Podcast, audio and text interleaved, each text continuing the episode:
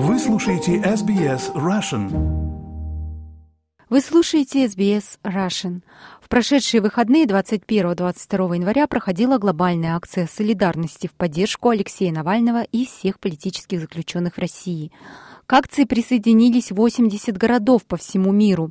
От Австралии были представлены Мельбурн и Сидней.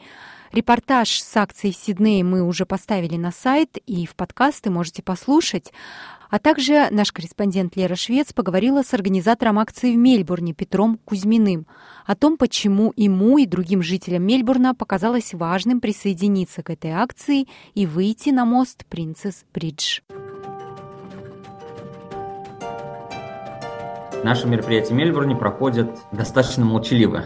Мы ничего не выкрикиваем, мы просто стоим с плакатами и пытаемся никак не мешать местным жителям, но в то же время привлекать их внимание к той теме, которая нас беспокоит. Мимо нас за этот час-два проходит э, несколько тысяч человек, они смотрят, э, читают надписи на плакатах, и некоторые люди подходят, начинают разговаривать. А что австралийцы вообще говорят вам обычно, если говорят что-то, проходя мимо? Большинство людей просто кивает, э, показывает большой палец, проезжающие машины иногда сигналят, э, машут из машины и так далее. Просто выражают поддержку издалека. А некоторые люди подходят и э, заводят разговор. Обычно начинают с того, что вот они сожалеют о том, что происходит. Некоторые пытаются понять, спрашивают, а как вот в России люди относятся к войне, пытаются понять ситуацию. Как вы думаете, как закончится война, какие перспективы? Э, некоторые начинают спорить, некоторые говорят, ну, это, конечно, хорошо, что вы против войны, но на самом деле это Америка э, виновата, НАТО. Разные люди бывают. У меня были схватки, я ехала в роддом на такси, mm. и мне именно в этот момент таксист начал рассказывать свое мнение насчет происходящего, насчет войны в Украине. Он занимал, быть может, до сих пор занимает сторону России, говорил, что yeah это все как бы НАТО сподвигло все то, что сейчас происходит. в этом плане это вот последнее, что я хотела в тот момент обсуждать. Но он да. был первый таксист в Сиднее, кто говорил мне это.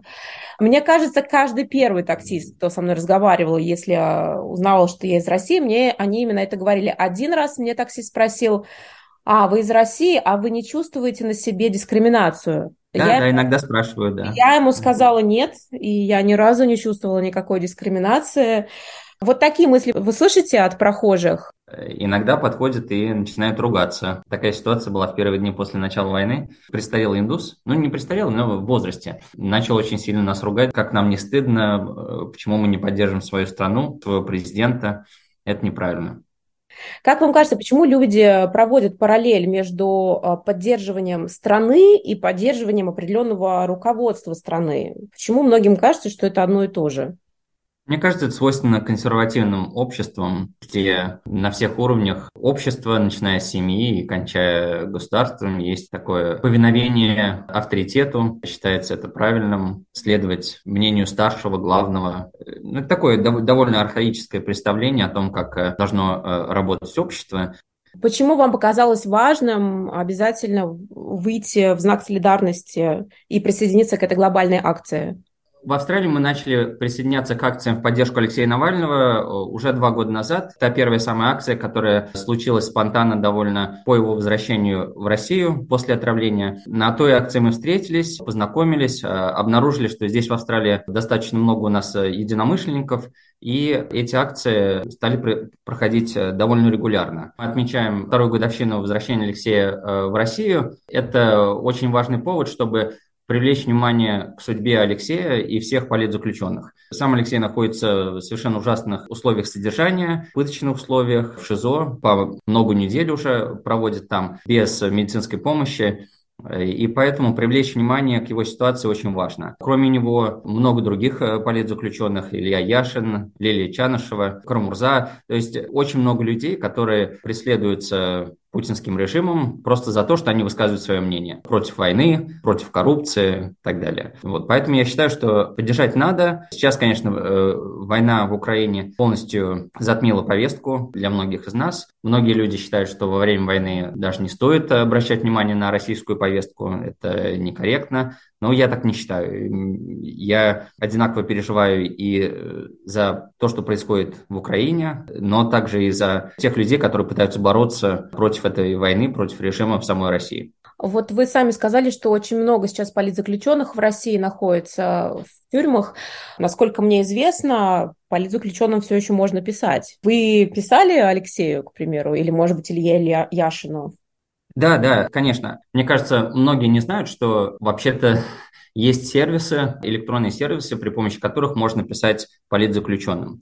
Есть э, ФСИН письмо, это государственная служба, которая принимает письма э, любому заключенному в России. Это платные сервисы, но совершенно небольшие деньги. Я лично писал Алексею Навальному, Лилии Чанышевой, Илье Яшину. И мне кажется, посылать э, письма, поддерживать их морально очень важно.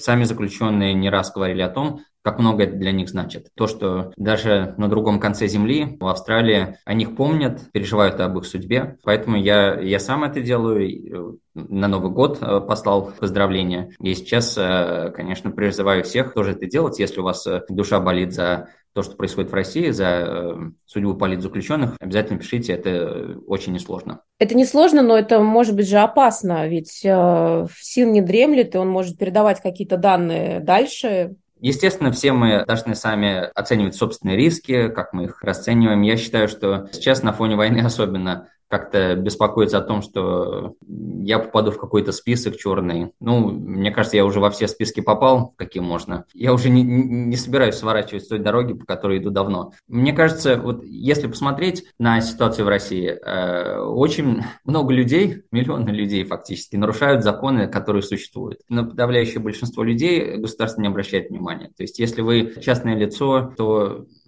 мне кажется, риски очень невелики, что именно э, вас как-то будут преследовать. Ну и я для себя решил, что я, я не верю в то, что этот э, режим сможет э, долго просуществовать он падет. Если я буду бояться даже просто написать письмо политзаключенному, то мне будет стыдно перед собой, перед своими детьми. У нас на SBS On Demand последний где-то уже месяц доступен фильм документальный «Навальный».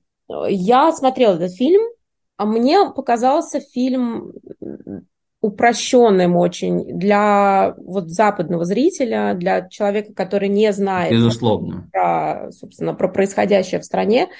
Он не теряет от этого важности, там, но мне казалось, как-то вот он сделан ну, в таком очень, ну, не зря он сделал канадским режиссером, он сделан в таком каком-то очень американском, голливудском стиле.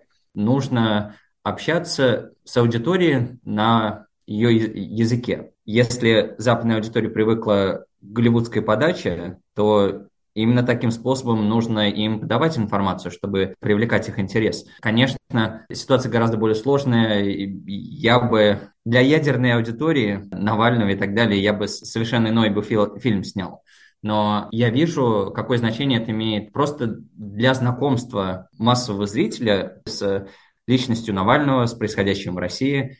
И это имеет э, значительный такой образовательный эффект, как мне кажется. Когда SBS начали показывать этот фильм у себя как SBS On Demand, я отрекламировал это у себя в Фейсбуке, и потом мне разные мои австралийские знакомые, которые политикой вообще никак не интересуются, не занимаются, они ко мне обращались, писали, как они были поражены, вообще какое впечатление произвел на них этот фильм, э, вся эта история. И несколько человек мне сказали, что у них было совершенно иное представление о том, кто такой Навальный, как личность, как политик. Один мой футбольный товарищ говорит, я думал, что он, ну, вот он там серьезный и так далее, а это человек с таким чувством юмора, такой down to earth. И этот фильм очень сильно очеловечил Навального. То есть это не просто какой-то мученик, э, политзаключенный, а это вот э, такой совершенно простой человек, который борется с системой. И мне кажется, это очень хороший фильм с этой точки зрения.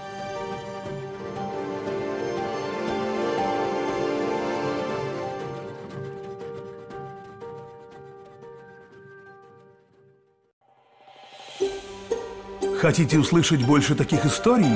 Это можно сделать через Apple Podcasts, Google Podcasts, Spotify или в любом приложении для подкастов –